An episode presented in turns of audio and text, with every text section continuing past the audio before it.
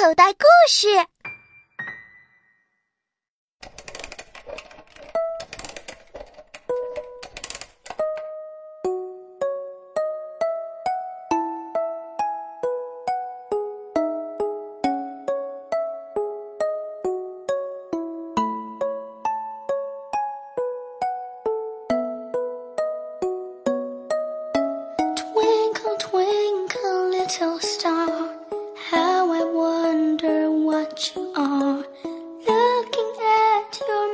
Magic light, watching over us tonight. Before my dreams take me away, I kneel beside my bed and pray for all the children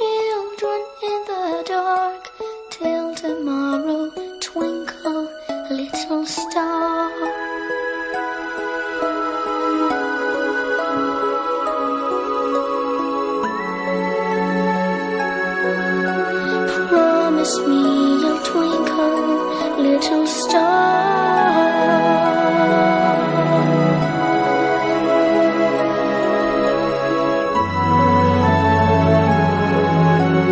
everybody needs a little star.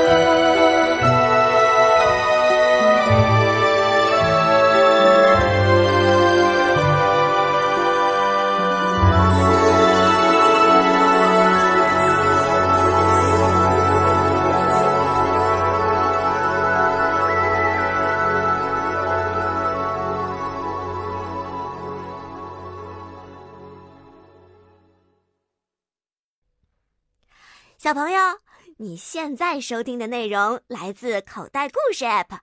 想要听更多好玩的故事，快叫爸爸妈妈去应用商店下载吧，里面有十万多个好故事呢。